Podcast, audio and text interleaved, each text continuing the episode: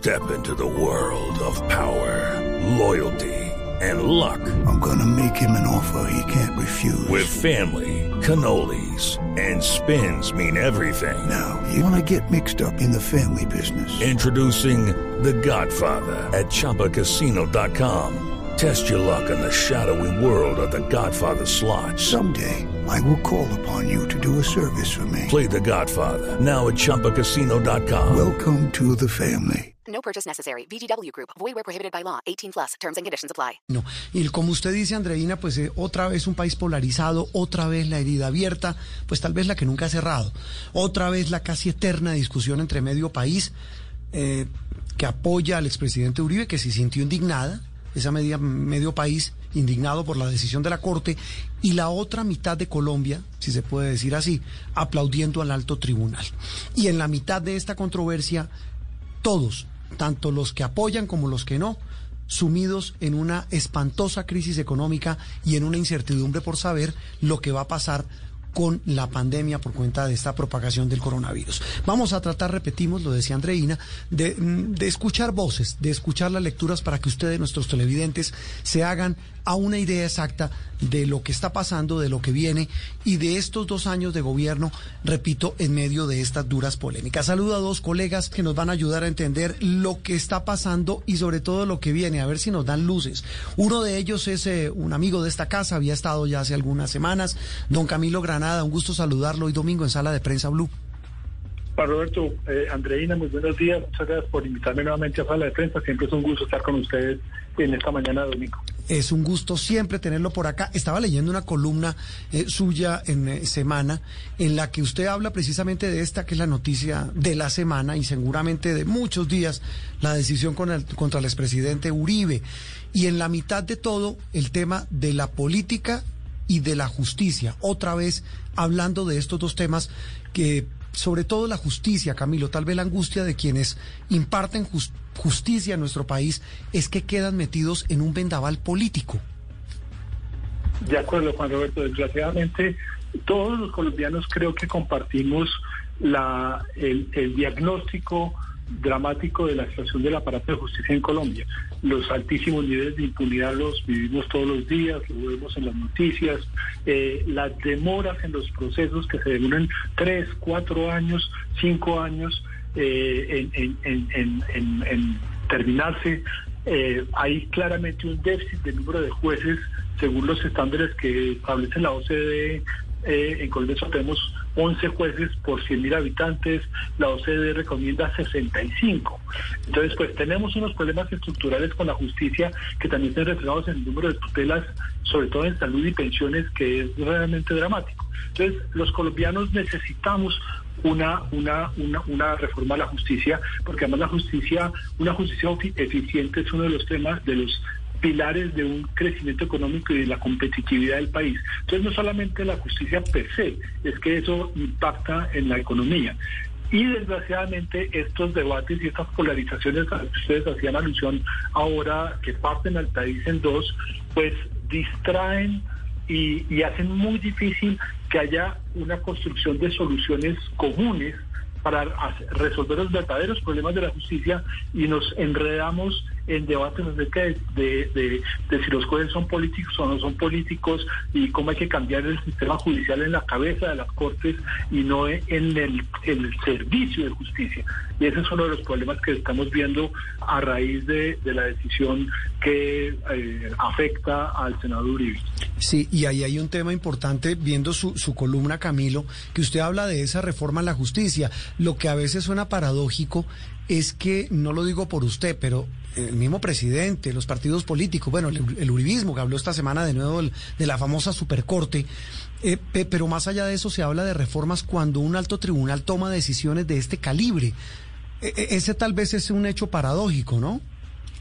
De acuerdo, y, y, y, bueno, hay que reconocer que el presidente de la República, el procurador, eh, las mismas cortes han venido presentando proyectos de reforma a la justicia. La ministra de Justicia del gobierno Duque, que yo creo que es una, una, ha sido una buena ministra, ha hablado de la necesidad de hacer ajustes, no de una gran reforma que, que es difícil de lograr, sino reformas parciales que mejoren el servicio de justicia. Entonces, ese tema, digamos, se venía adelantando. El problema para mí el tema no es nuevo, el problema es que la polarización generada por la decisión de la Corte en el caso Uribe hace más difícil que se construyan los consensos necesarios para hacer esta reforma. Ese es el problema. Hmm. Y súmele la, debilidad del gobierno en temas legislativos, en el, Congreso, inclusive ahora sin tener al jefe de su bancada como es Álvaro Uribe, defendiendo estos, estos, estas tesis del gobierno, pues el tema resulta muy complejo. Camilo, ya metiéndonos un poco en el tema de los dos años de gobierno que se cumplen este fin de semana del presidente Iván Duque, más que hablar de lo que deja atrás es lo que viene hacia adelante.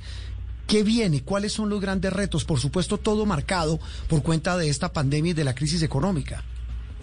De acuerdo. Pues, Juan Roberto, yo creo que un pequeñísimo balance solamente para decir una cosa.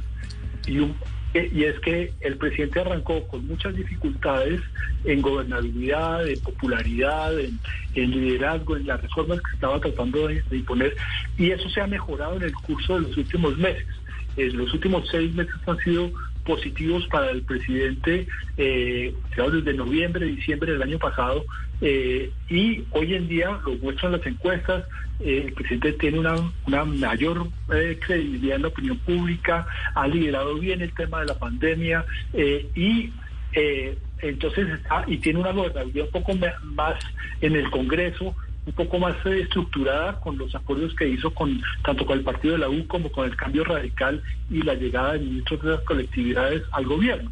Entonces, está en una mejor posición hoy en día en términos de gobernabilidad, tanto, tanto popular como política, eh, para enfrentar los dos años que le quedan. Y pues obviamente el, hay que hablar del elefante en el salón. El problema principal que se le viene al presidente de Colombia y a todos los colombianos es cómo salimos eh, menos afectados como eh, por la enorme crisis económica de desempleo y de pobreza que está generando el manejo de la pandemia y que, y que va a dejar secuelas importantes. Entonces, estos dos años para el presidente deberían enfocarse por el bien de todos los colombianos en liderar un gran proyecto de mm, reactivación económica que implica temas difíciles como el tema laboral, como el tema de pensiones, como el tema de la informalidad y en un gran, eh, una gran iniciativa para tenderle la mano a los millones de colombianos que por cuenta de la pandemia volvieron a caer en la pobreza y van a estar en una situación muy difícil eh, ahora y hacia adelante. Ese es el gran problema y el gran reto del presidente Duque en estos dos años. Y para ser eh, justos con él, él lo planteó así en su discurso del 20 de julio.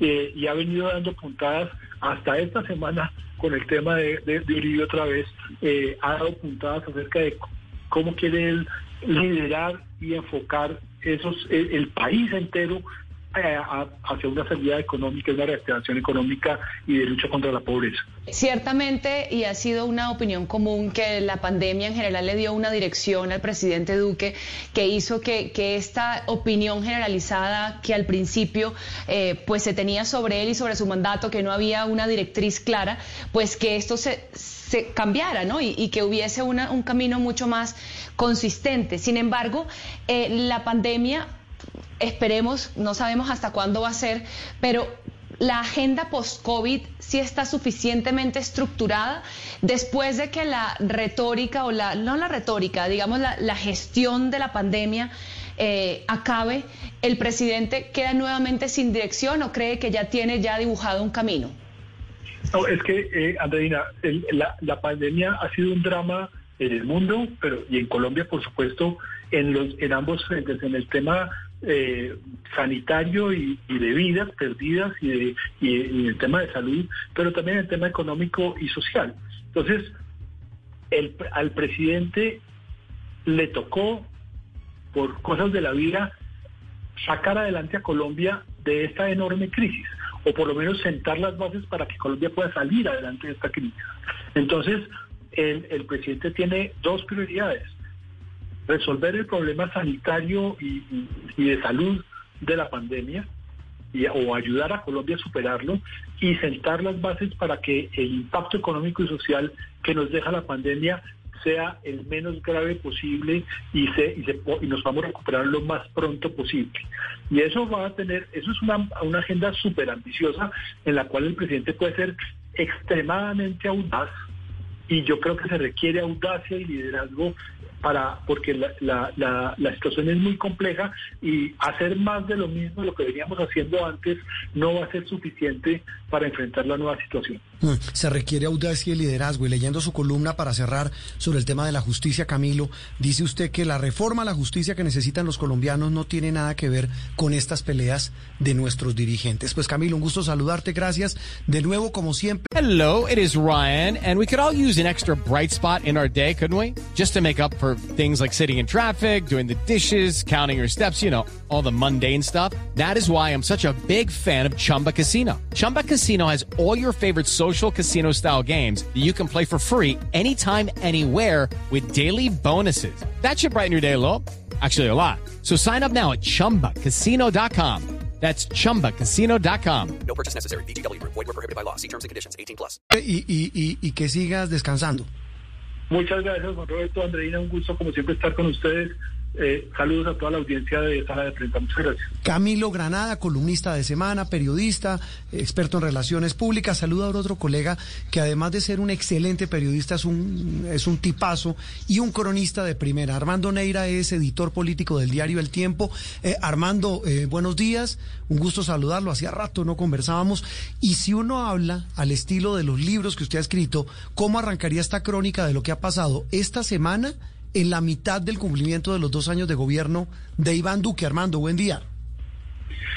Eh, Juan Roberto, un saludo para usted, un saludo para Andreina. Pues eh, es muy difícil, muy difícil para el presidente lo que le pasó esta semana con la, la decisión de la Corte Suprema de la detención domiciliaria para su mentor y la persona que lo llevó sobre sus hombros a la presidencia porque coincido con Camilo en la medida en que el presidente adquirió una narrativa y, y puso como una hoja de ruta de su gobierno que fue la, el manejo de la pandemia. Antes veíamos a un duque eh, con enormes dificultades, se había vuelto costumbre en el país durante todos los jueves las protestas de los manifestantes que exigían que se diera cumplimiento a unas peticiones de enorme calado social y Duque eh, no, no hallaba la forma para, pese a que eh, dijo que quería conversar con ellos, pero no tenía como el interlocutor. Los eh, centrales obreras decían que no eh, querían era negociar, él decía que querían era conversar, se nos fue el año en eso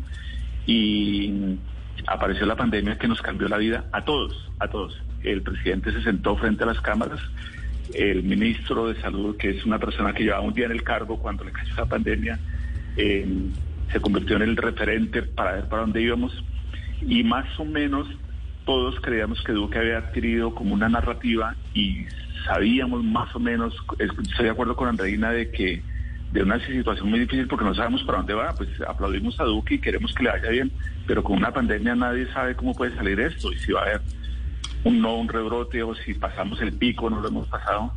Y justo los dos años en el que el presidente deberíamos estar haciendo el balance, el presidente viene la decisión de la Corte Suprema y esto desubica al presidente porque lo desubica con su partido y vuelve lamentablemente el país a una cosa que creíamos superada, que era la polarización, la crispación y el ruido eh, de discusión pública que no nos permite avanzar en lo que ha propuesto el presidente, que es la unidad de los colombianos. ¿no? Mm, y viendo uno, eh, Armando, la, la providencia, eh, eh, primero histórica por lo larga, y, y, segundo, tan llena de detalles que, que, se conoció, que se filtró en las últimas horas, en la que se argumenta la, la, la medida de, de, detención domiciliaria contra el expresidente Uribe, pues sí que va a haber tela para cortar, sí que va a haber tema para contar y sobre todo sí que va a haber motivos para seguir polarizados. Claro, y sobre todo además, Juan Roberto, que eh, eh, lo que podíamos tener bueno como sociedad es decir, hay una corte, hay una unos magistrados que actuaron rigurosamente, que leyeron el expediente, que buscaron las pruebas, que actuaron y decidieron por unanimidad. Hay un sector del país que no lo ve así, no lo ve que actuaron en derecho, sino que actuaron fue por revanchismo. Y claro, la, la poca unidad que veníamos logrando los colombianos de un momento a otro estalló por los aires. Y eso le cae al presidente en pleno eh, cumplimiento de sus dos años.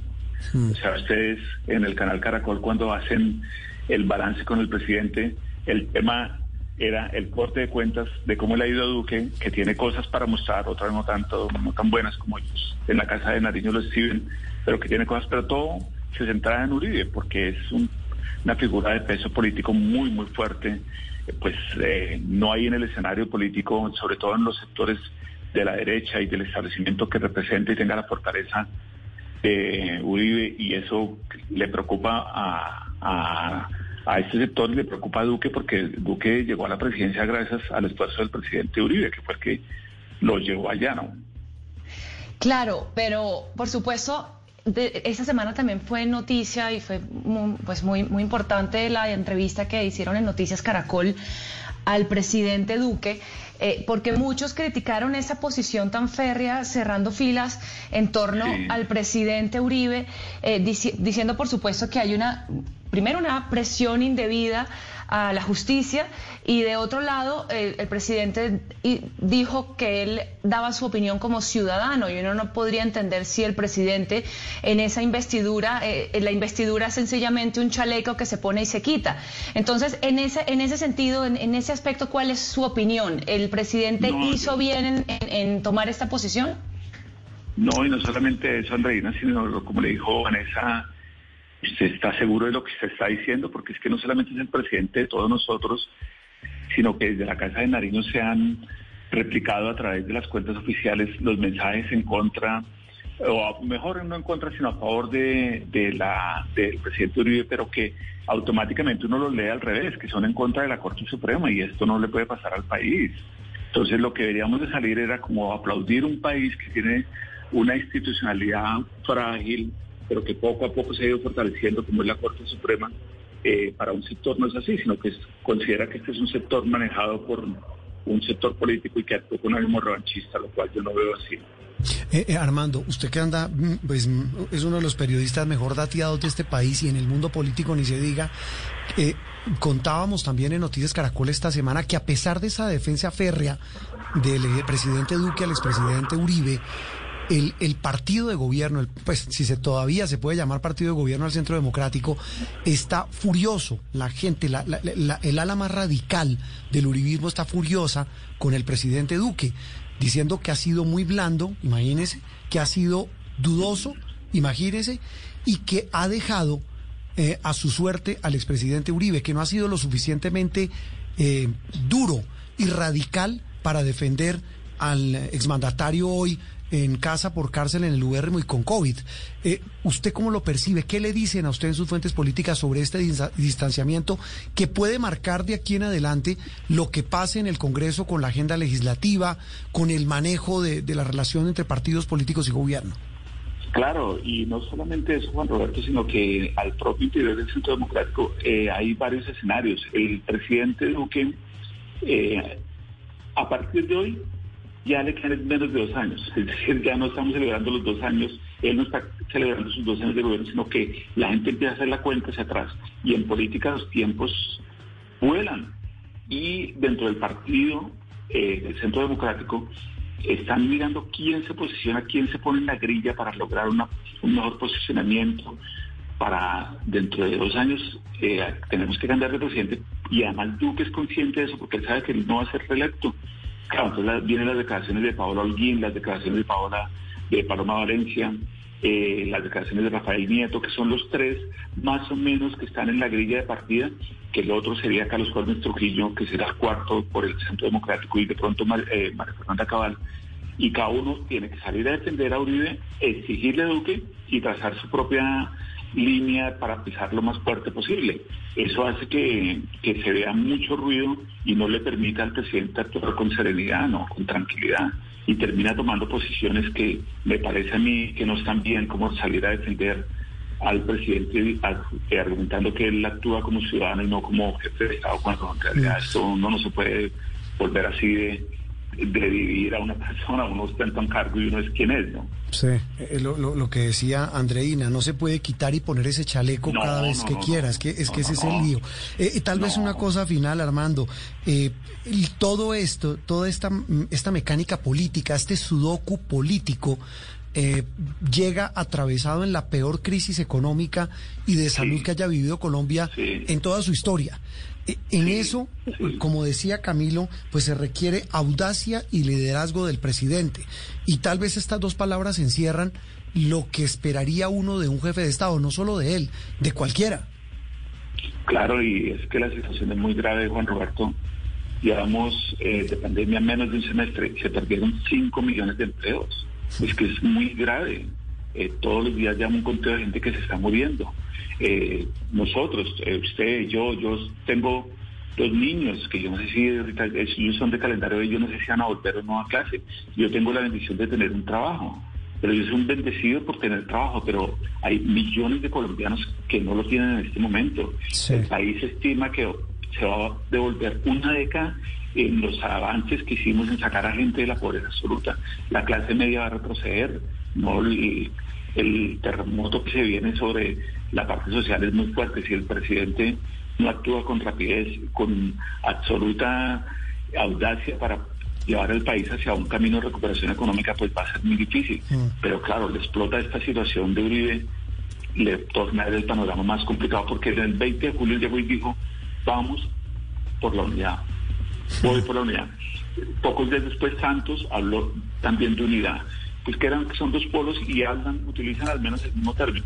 Pero después viene lo de Uribe y otra vez el país quedó dividido en dos, que lo cual era bueno eh, como deliberación política hace unos años, cuando estábamos eh, todos en la calle y podíamos salir a manifestarnos o no manifestarnos, pero cuando ahora la gente está sin poder salir, sin tener empleo, sin saber si sus niños pueden ir o no al colegio, a las universidades, es una tragedia.